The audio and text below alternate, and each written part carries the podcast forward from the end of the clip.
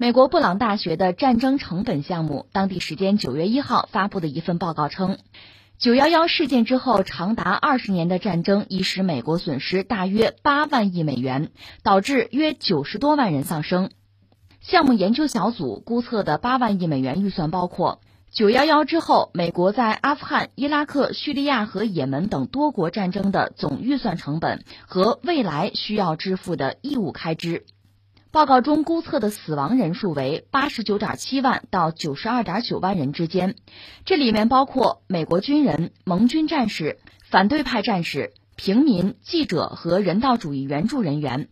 报告中的估测人数均是以直接死于战争的人为准，并没有包含战争期间死于疾病或居无定所等间接原因的人。这是一组最新的数据吧？这个统计，我想随着时间的推移，可能还会更丰满啊。就是美国反恐战争打了二十年，但不止在阿富汗啊，整个美国打下来二十年。他花了多少钱？自身代价有多大啊？自身损失多大？另外，对这个世界的影响，主要是带来多大平民的伤亡？那么这个统计是比较清楚的。但是这个统计也没有回答我们一个最关键的问题，就是美国人反恐二十年，这个反恐啊，打击恐怖主义啊，你成果怎么样？就通过你的努力，全世界范围内，一个是啊，针对人类的恐怖主义袭击减少了或者没有了，那这算是你的功劳啊。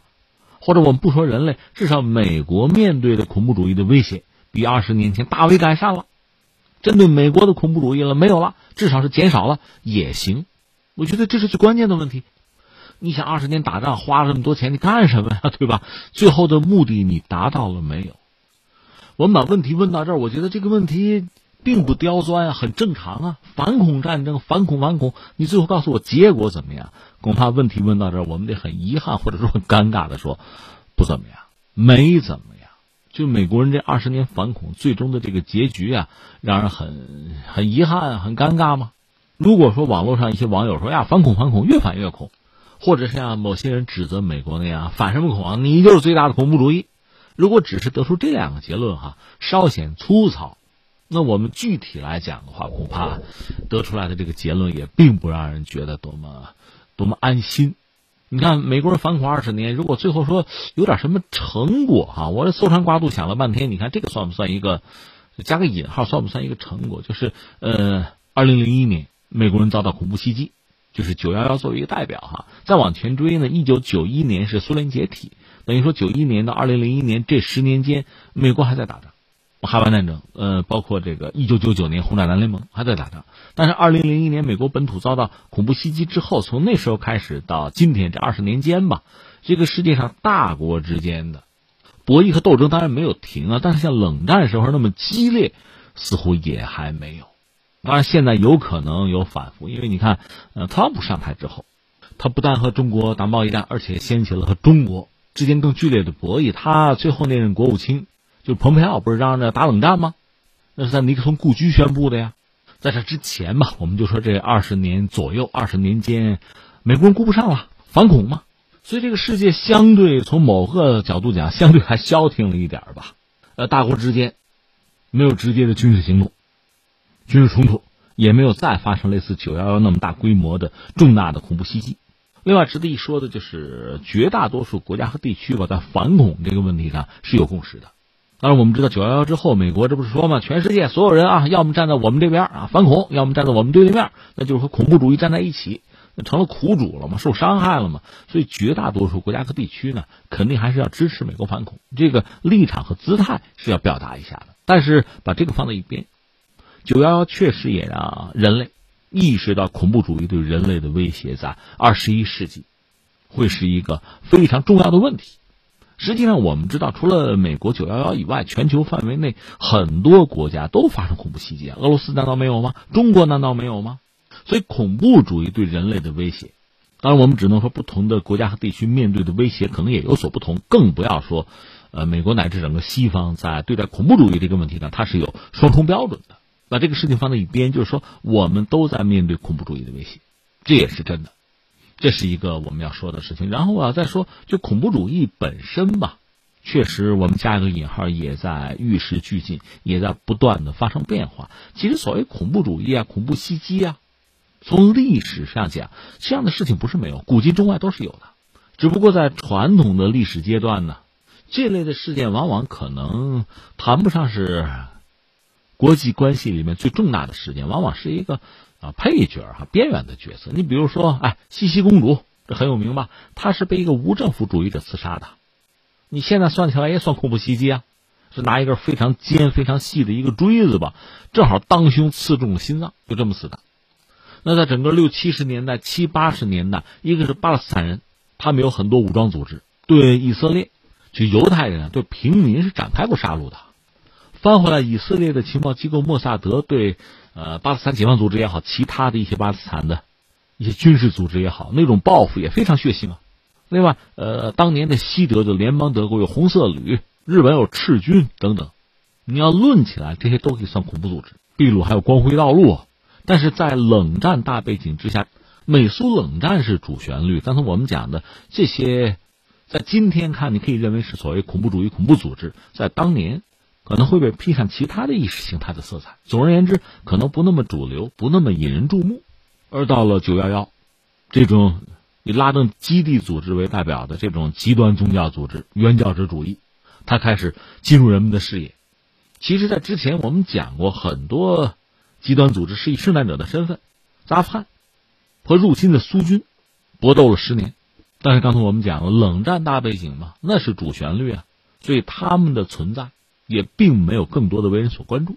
而到了九幺幺，形势发生很大的变化，特别我们要说呢，在美国进行反恐战争啊，全球反恐，在这个过程中，就恐怖主义一些组织的发展变化呀、整合呀，也前所未有的在加快。你比如冒出来一个所谓 ISS，就伊斯兰国啊，一度攻城略地啊，声势还很大。当然后来遭到联合的打压吧，一度偃旗息鼓。但就说在最近，美国人从阿富汗撤军，号称结束反恐战争，在这么个关键时刻，他又冒出来，进行了一次恐怖袭击。让美国人这二十年的反恐战争是在这么一种荒诞而下不来台的状况下结束。这是我们说恐怖主义本身的。一个所谓进化史啊，也在发展变化。再一个呢，翻回来还说美国人，美国人二十年的反恐战争，他改变了什么呢？其实最直接的，我们把它花多少钱放在一边，把美军的损伤放在一边，甚至把造成平民的伤亡也放在一边，你会发现，美国人在全球反恐，你可以说他是个大输家。但是还有一个输家或者更大的输家还是中东吧，因为美国人的反恐行动其实改变了中东原来的生态。我特指。就原来它的宗教的结构，你比如伊斯兰教，它最主要的哈有什叶派，有逊尼派，双方的博弈也进行了千年之久吧。而美国人这次反恐，我们以前也多多少少聊过这个话题啊。你比如你推翻了萨达姆，萨达姆是逊尼派，在伊拉克呢，实际上逊尼派是少数派，但是他们可以统治大多数，就是什叶派。他被推翻之后，什叶派肯定要翻身，他翻身之后。显然和邻国伊朗就搞在一起，因为伊朗是什叶派，而这种结构的变化会引起周边很多阿拉伯国家的警惕，因为很多阿拉伯国家，呃，特别是像沙特为代表，他们逊尼派为主啊，所以这种结构的变化是一种非常深远的影响。而对于这一切，美国人可能一开始还兀自不知。我们刚才特别强调一个词儿“结构”，这种结构就是在中东地区，逊尼派、什叶派，它实际上达成某种平衡嘛。这种平衡是通过千年的博弈才形成的。但是你把它打破之后，就说美国人从自身利益出发，把中东原来的这个格局打破之后，这美国人从中东还要撤军呢。那在这之后，中东的这个乱局恐怕会更加的乱上加乱，并且持续下去。美军一个将军彼得雷乌斯，他是在伊拉克和阿富汗。美军的一个主要的将领吧，还做过中情局的前任主管。他曾经说过一句话：说最大的教训是在入侵一个国家之前，我们应当切实的了解这个国家的具体情况。就在伊拉克作战期间吧，这个彼得雷乌斯做过幺零幺空降师的指挥官。他有个什么遭遇啊？他那个幺零幺空降师进入了某一个城镇哈，他就问一个专家：哎，这个地方是逊尼派还是什叶派啊？不知道，专家不知道，两眼一抹黑。也搞不到，就什叶派啊、逊尼派这个人口的那个分界线。美军就是在什么都不知道的情况下去打仗的。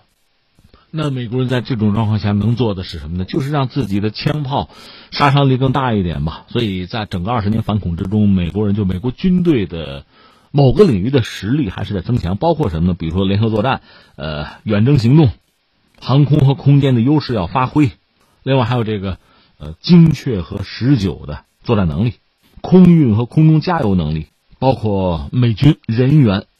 受到更好的培训，还有一批将领脱颖而出，他们能够用新的方式吧去改革和组织军队，去打击所谓恐怖组织吧。我们聊过，你比如美国军队，全球的军队它都是个金字塔结构嘛，层级对吧？而至于像基地组织，什么伊斯兰国 ISS 啊，还有其他的一些呃极端宗教组织，他们往往是这种网格化的管理啊，扁平的管理啊，去中心化的是这样搞。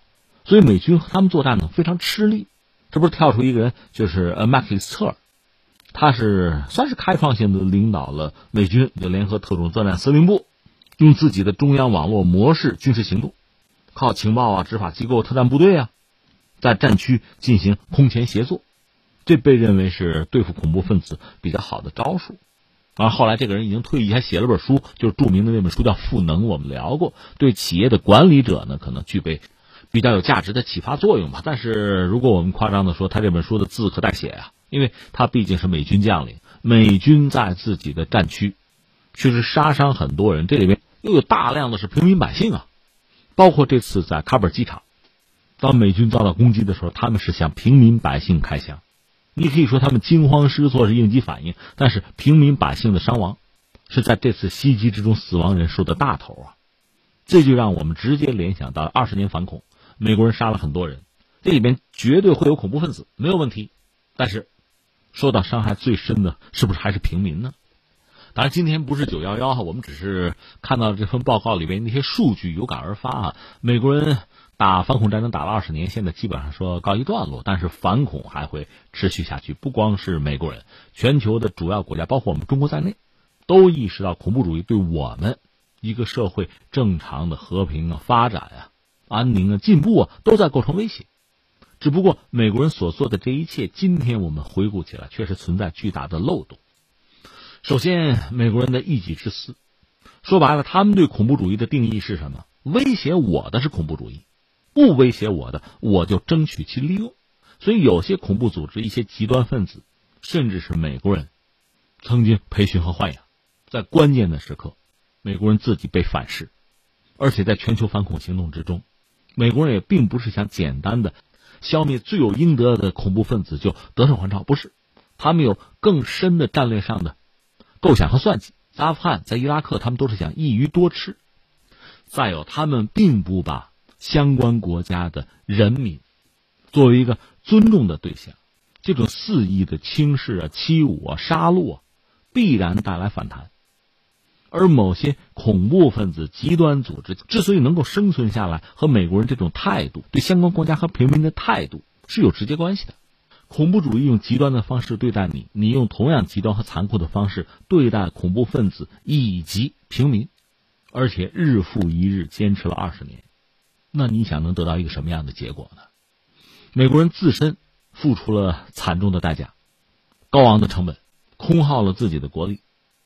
自己的声誉在二十年间，也一次次打折受损。我们现在看到的二十年就是这样的二十年。那最后我还想说，在这二十年间，美国人以反恐的名义吧，反恐也是他的理由或者说是最主要的借口吧。他研发和使用了非常多的武器，其中很多武器恐怕你很难用人道两个字来形容。当然，我们得说，所有的武器是用来杀人的，谈不上人道哈。但这其中确实还有。更加残忍，更加变态，还可以有这样一个维度做比量。你比如说那个炸弹之母，非常大的一个钻地弹，美军在阿富汗使用过，那真是地动山摇啊！你再比如说，他们在地狱火导弹的基础之上去掉弹头，换成刀片，那目标啊，人啊，汽车都给搅碎了，非常血腥啊！这都是以反恐之名啊！把这个放在一边，最后我特别要说一句，就是平民的死伤。你说人家美国打的是反恐战争，那造成平民伤亡，只能说遗憾了，是这样吗？我们人类文明进化到今天，对于战争啊、冲突啊，针对平民的暴行啊，也是有法律的，国际法这里面是有规则的，是有条条框框的。这些条条框框在国际法庭曾经用来审判过很多人啊，比如前南的战争法庭，我们前不久聊过，米洛舍维奇被判了吧？最后他的心脏病，都死在监狱里了，还有养药自尽，死不认罪的都有。那么美国也好，美国这帮盟友也好，比如说英国、澳大利亚。他们的军人答判针对平民有没有暴行啊？应不应该被清算呀？也许吧，在战争行动之中，你不能百分百的避免平民的伤亡。但是在战争结束哈，连针对平民的暴行你都不肯、都不敢清算的话，你怎么可能尽可能的尽力的去避免平民的伤亡呢？你怎么可能会有这样的诚意呢？所以我们要说，如果美国的反恐战争是有正义性的话。那针对平民的屠戮，岂不是把这种正义性彻底的给消解掉或者对冲掉了吗？所以战争结束之日，应该就是清算开始之时啊。